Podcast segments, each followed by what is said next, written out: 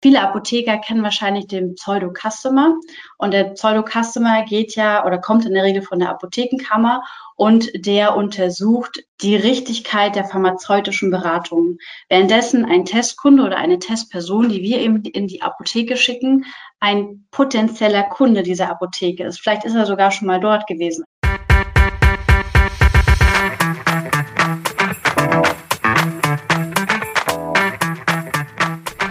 Hallo liebe Wissensdurstige, ich bin Julia Kaufmann von K&K Mystery Shopping and More aus Rostock und das neben mir ist Jan Tittelbach von Permanent Wirtschaftsförderung aus Düsseldorf. Wir beide haben Apothekers Corner als ein Online-Format für ApothekerInnen und mit der Apotheke verbundenen Unternehmen ins Leben gerufen. Wir wollen euch in regelmäßigen Abständen mit spannenden Inhalt von jeweils drei brancheninternen als auch branchenfremden Referenten versorgen und das Ganze digital. Denn wir glauben, dass durch die Anreize, die wir hier setzen können, ihr einfach entscheiden könnt, in welches Thema ihr später tiefer einsteigen wollt, um eure Apotheke einfach zu einem zukunftssicheren Erfolg zu führen. Viel Spaß bei dem folgenden Podcast und mehr unter apothekerscorner.de. Hallo zusammen, ich bin Felix Scherer von der Schreinerei Kunesa mit Sitz im schönen Saarland. Hallo auch von mir. Mein Name ist Valerie Scherer und ich bin die anstehende vierte Generation unseres Familienbetriebs. Unser Traditionsunternehmen wurde im Jahre 1912 durch meinen Großvater gegründet und seine Aufgabenschwerpunkte waren der private Innenausbau. Mein Vater hat die Schreinerei nach dem Krieg übernommen und sich auf die Apothekeneinrichtungen spezialisiert. 2003 habe ich das Unternehmen übernehmen dürfen und die Geschäftsfelder Gastronomie und Hoteleinrichtungen kamen hinzu. Aber auch heute noch ist die fachmännische Planung und Umsetzung von Apotheken und Praxen unser Kerngeschäft. Mittlerweile sogar weltweit. Für uns ist es wichtig, dass wir unseren Kundinnen und Kunden alles aus einer Hand anbieten können. Dank unseres Know-hows in den verschiedensten Bereichen ist uns das möglich. Auch in unserer Produktionsstätte vereinen wir vielseitige Materialien. Neben unserer Schreinerei haben wir auch noch eine Metall- und Kunststoffverarbeitung sowie Lackiererei. So sind wir immer flexibel und können auf eigene Entwicklung zurückgreifen. Alles, was wir nicht selbst herstellen können, übernehmen unsere starken Partner aus den verschiedensten Branchen. Aktuell besteht unser Team aus über 50 Mitarbeitenden in den Bereichen Planung, Produktion und Montage. Wir beschäftigen Architekten, Meister, Gesellen und ganz wichtig unsere Auszubildenden, die sich hier jeden Tag aufs Neue für unsere Kundinnen und Kunden ins Zeug legen und tolle Projekte gemeinsam realisieren. Für die Fertigung unserer hochwertigen und maßgefertigten Einrichtungen vereinen wir das traditionelle Handwerk mit einem modernen Maschinenpark. Unsere Architekten sind auf die Planung von Apothekeneinrichtungen spezialisiert und achten bei jedem Planungsfortschritt ganz genau darauf, dass die Gegebenheiten und Rahmenbedingungen der Apotheken berücksichtigt werden. Gemeinsam mit der Apothekerin oder dem Apotheker werden Design, Funktionalität und Wirtschaftlichkeit so abgebildet, dass sie auch in der Umsetzung funktionieren. Hierzu verwenden wir professionelle Zeichenprogramme für hochwertige 3D-Visualisierungen oder sogar einer Begehung durch die zukünftige Apotheke, als wäre sie bereits gebaut. Bei Interesse oder Fragen können Sie sich jederzeit gerne melden oder besuchen Sie unsere Webseite. Wir freuen uns, von Ihnen zu hören.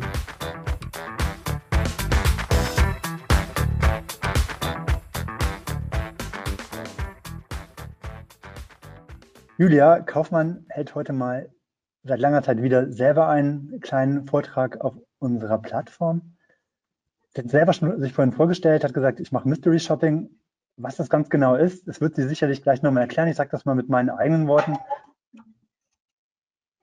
Am Ende testet sie die Apotheke auf Praxistauglichkeit und schaut, wie ist denn der Umgang der Mitarbeiter am AV mit ihren Kunden.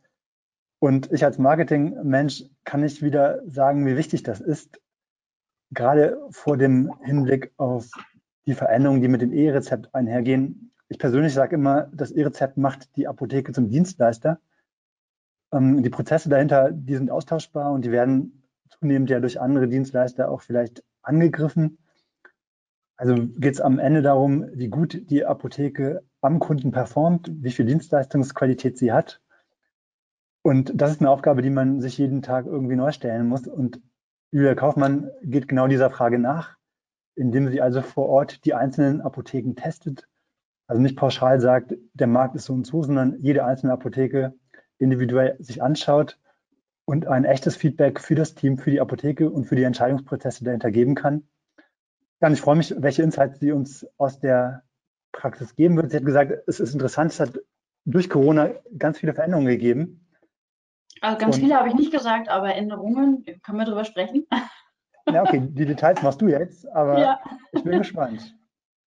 Okay, vielen Dank, Jan, für, für meine äh, Einleitung, Überleitung und Anmoderation. Ähm, es ist echt schön, dass ich seit langer Zeit auch mal wieder einen Vortrag halten darf und nicht nur in Anführungsstrichen äh, die Moderatorin für Apothekers Corner sein darf. Also ich freue mich sehr, heute etwas über mein Herzensthema zu erzählen, das da nämlich ist Kundenzufriedenheit in Apotheken. Und ich habe mir natürlich im Vorfeld überlegt, was will ich knackig, denn das äh, propagiere ich ja immer in 20 Minuten hier eigentlich erzählen. Und äh, ich habe meinen Vortrag genannt, Kundenzufriedenheit in Apotheken heute, Mystery Shopping als äh, Feedback- und Führungsinstrument. Und ich würde euch gerne so ein bisschen äh, einmal einstimmen und quasi mitnehmen. Denn in die wichtigen Worte, die ich quasi in meiner Überschrift gewählt habe, ist einmal dieses Thema Kundenzufriedenheit und einmal das Thema Führungsinstrument beziehungsweise Führung. Und wer schon länger Apothekers Corner folgt, weiß natürlich auch, dass wir immer wieder Referentinnen dabei haben, die genau diese Themen von ganz unterschiedlichen Blickwinkeln beleuchten. Und ich glaube, dass es auch super wichtig ist, weil einfach der Markt sich für die Apotheker und Apothekerinnen natürlich verändert und äh, ja, sie einfach auch vor Herausforderungen stellt. Also lass uns doch mal gemeinsam äh, zuerst mit dem Thema Kundenzufriedenheit anfangen. Ich glaube, dass es mittlerweile ja keine eine großartige Überraschung mehr ist. Äh, alle Leute wissen eigentlich, was ist Kundenzufriedenheit. Ähm, ich glaube, dass den Apothekerinnen sehr klar ist, dass es immer irgendwie mit der Erwartungshaltung zu tun hat und auch mit der Erwartungserfüllung. Ich versuche immer, wenn ich mit Apotheken arbeite, das Ganze nochmal ein bisschen ähm, ja, eingehender und auch verständlicher darzustellen. Denn je mehr ähm, die Mitarbeiter Verständnis für gewisse Kundenerwartungen haben, desto eher können sie auch einfach damit umgehen. Und es gibt die sogenannte Kundenzufriedenheitspyramide, die wirklich richtig schön einmal darstellt, was aus Kundensicht äh, wichtig ist und welche Faktoren für die Kundenzufriedenheit sehr relevant sind. Also stellen wir uns einmal ganz kurz diese Kundenzufriedenheitspyramide vor und man, kannte, man könnte sie sehr gut vergleichen mit der Ernährungspyramide. So ähnlich sieht sie nämlich auch aus. Ganz unten, also quasi der Sockel der Pyramide, ähm, da geht es um die Basisfaktoren. Das Spannende ist, dass bei den Basisfaktoren wir uns nicht in der bewussten Ebene des Kunden befinden. Das heißt, der Kunde ähm, denkt da gar nicht bewusst drüber nach. Ähm, er denkt, äh, ihm fällt es erst auf oder er denkt erst bewusst drüber nach, wenn wir die Basisfaktoren nicht erfüllen.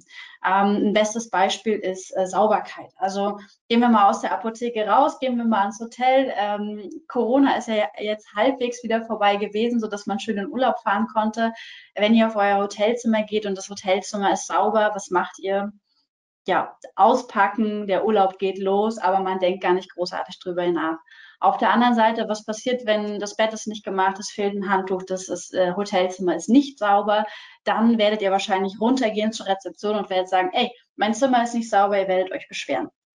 Und ähm, so läuft das natürlich auch in der Apotheke ab. Also Sauberkeit ist ein ganz wichtiger Faktor für Kunden, der aber erst wahrgenommen wird und wo erst äh, ja jemand das wirklich quasi sieht, wenn es nicht da ist. Das heißt, es wird kein Kunde kommen und wird sagen, ach Mensch, schön, dass bei euch in der Apotheke so sauber ist. Mm, ein ganz klassisches Beispiel auch äh, für der Apotheke beim Thema Basisfaktoren ist zum Beispiel auch die telefonische Erreichbarkeit. Also wahrscheinlich wird keiner ähm, bei euch anrufen und sagen, hey, schön, dass ihr ans Telefon geht, äh, es sei denn, er hat es irgendwie schon zehnmal probiert und das ist eigentlich eher ironisch gemeint. Ähm, denn die telefonische Erreichbarkeit ist ja irgendwie die Grundvoraussetzung dafür, dass, ähm, ja, dass es quasi losgehen kann, dass ich meine Frage loswerden kann. Also es wäre immer gut, wenn ein Kunde sich über etwas vielleicht auch beschwert, äh, zu hinterfragen, ob das eine sogenannte Basiserwartung ist, wo einfach man davon ausgehen kann, dass diese eben erfüllt wird. In der zweiten Stufe befinden wir uns jetzt im Bewusstsein des Kunden. Das heißt, ähm, der Kunde nimmt hier ganz klare Faktoren wahr. Ähm, zum Beispiel geht er eben in die Apotheke, weil er eine fachkompetente Beratung haben möchte. Und ähm, entweder er bekommt sie, dann ist er zufrieden, er bekommt sie nicht, dann ist er unzufrieden.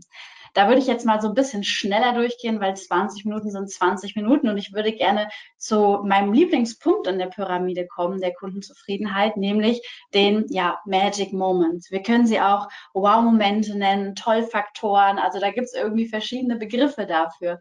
Ihr müsst euch vorstellen, das ist der Moment, wenn der Kunde aus eurer Apotheke rausgeht und sich umdreht und sagt, wow, was war denn das hier? Also na klar, es gibt auch negative Wow-Momente, aber ich will hier ganz, ganz bewusst auf die positiven Wow-Momente eingehen. Ähm, ihr könnt ja selber mal für euch reflektieren, auch vielleicht mal wieder raus aus der Apotheke. Wann seid ihr zum letzten Mal irgendwo gewesen und hattet einen Wow-Moment?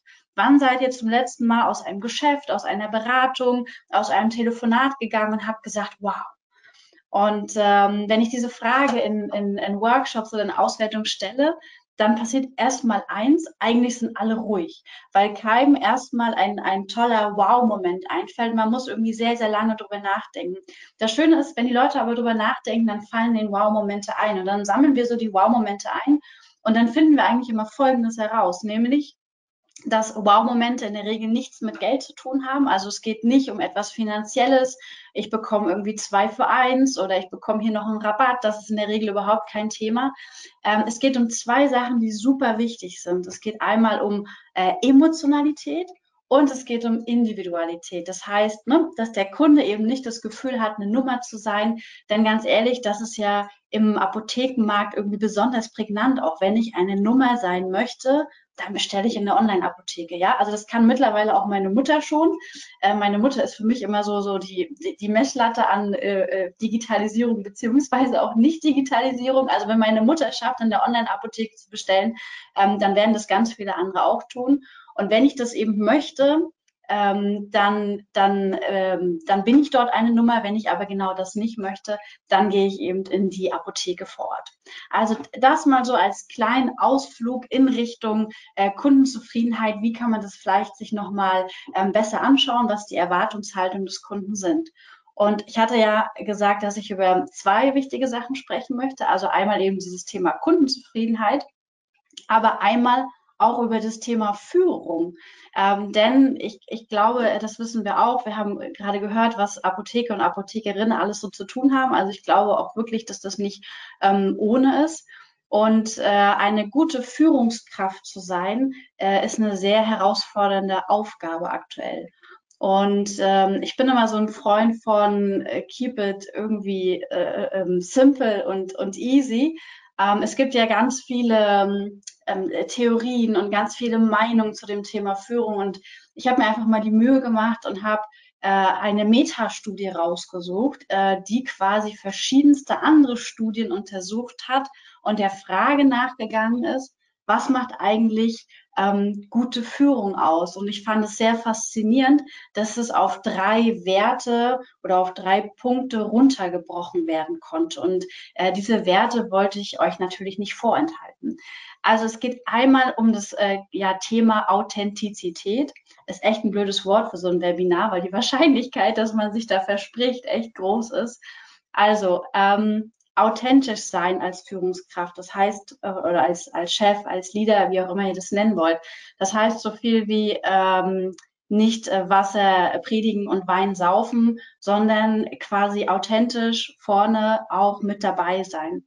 Dann ein, ein anderer Wert, der aus dieser Studie herausgekommen ist, ist dieses Thema Ehrlichkeit. Also damit ist quasi der Umgang äh, untereinander gemeint, aber auch wirklich die Ehrlichkeit äh, gegenüber ähm, des anderen als Führungskraft.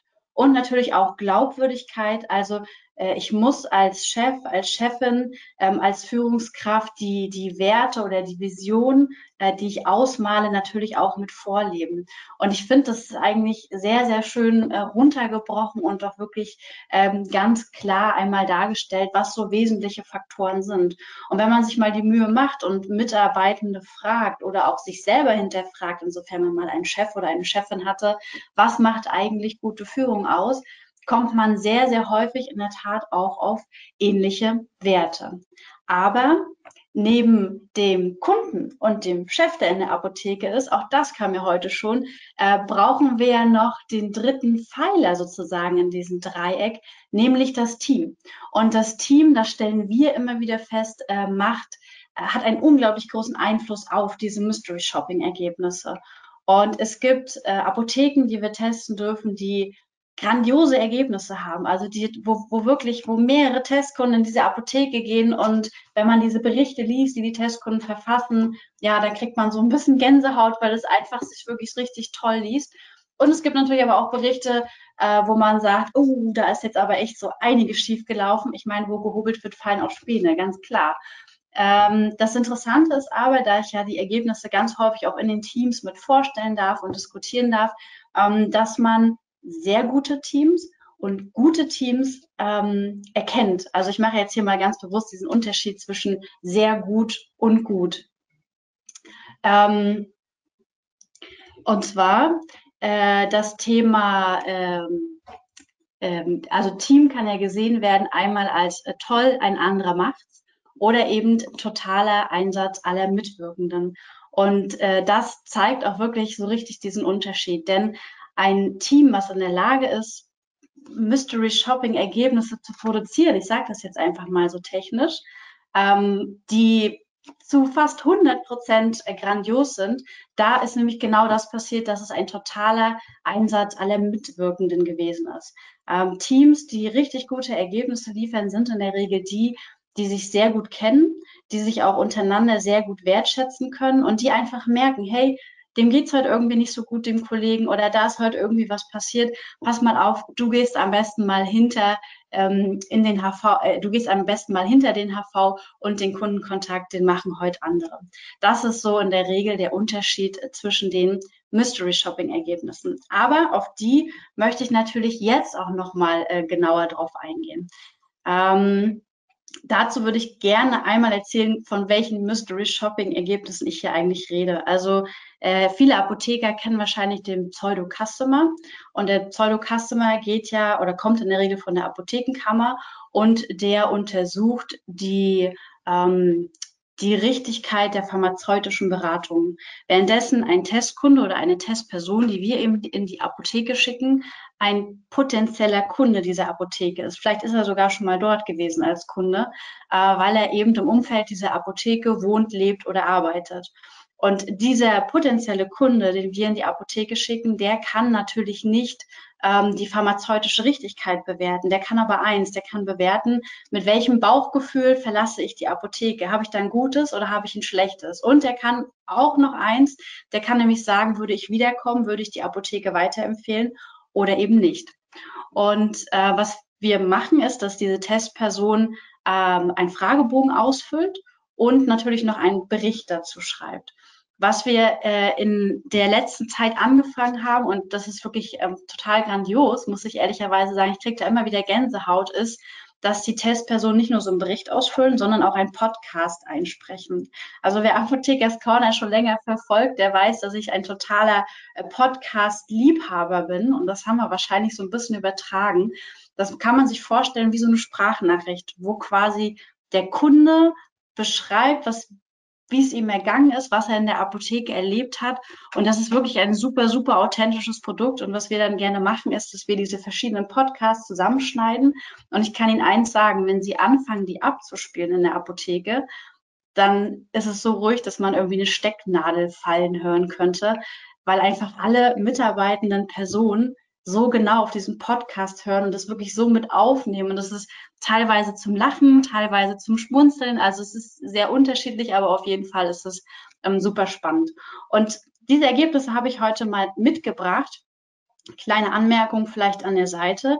Ich kann hier nicht von einem bundesdeutschen Durchschnitt sprechen, denn das wäre ehrlicherweise gelogen. Die Apotheken, die wir testen, sind in der Regel die, ähm, die sich mit Feedback, die sich mit Kritik, die sich mit Qualitätsprozessen ähm, auseinandersetzen und ja, die wirklich auch jeden Tag dafür kämpfen, richtig coole Kundenzufriedenheit ähm, zu produzieren.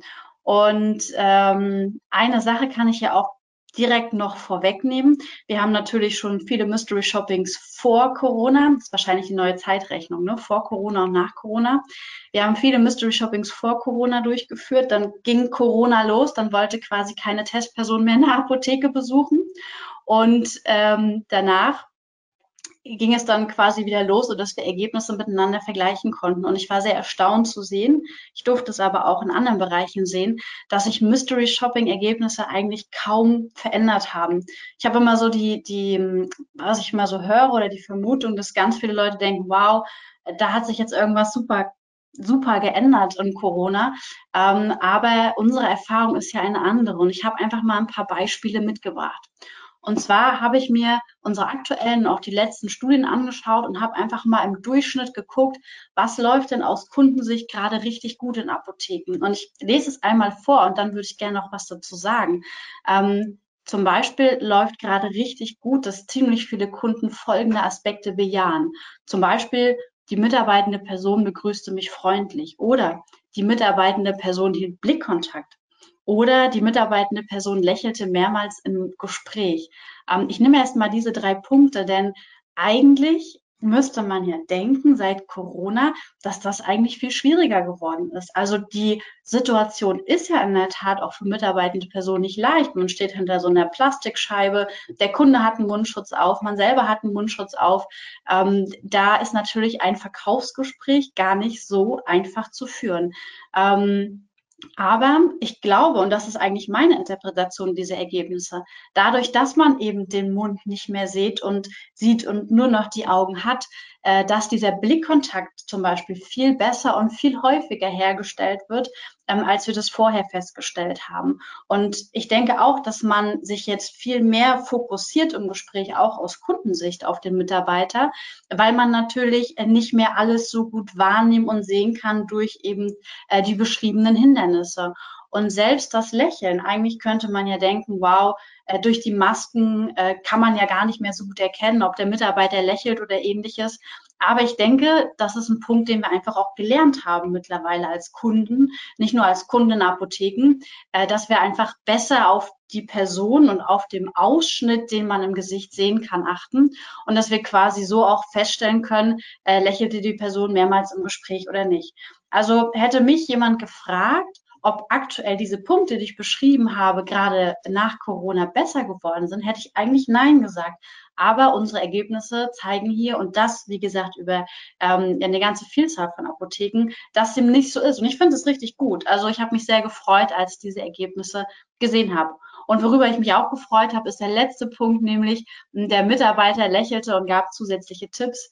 Ähm, das ist immer so ein Punkt, der einfach Vertrauen im Gespräch beim Kunden aufbaut und wo wir ganz starke Korrelation feststellen können, wenn der Kunde sagt, ja, der Mitarbeiter gab zusätzlich Tipps, dass das ganz eng mit der Weiterempfehlungsbereitschaft am Ende ähm, verknüpft ist. Was läuft nicht so gut aus Kundensicht?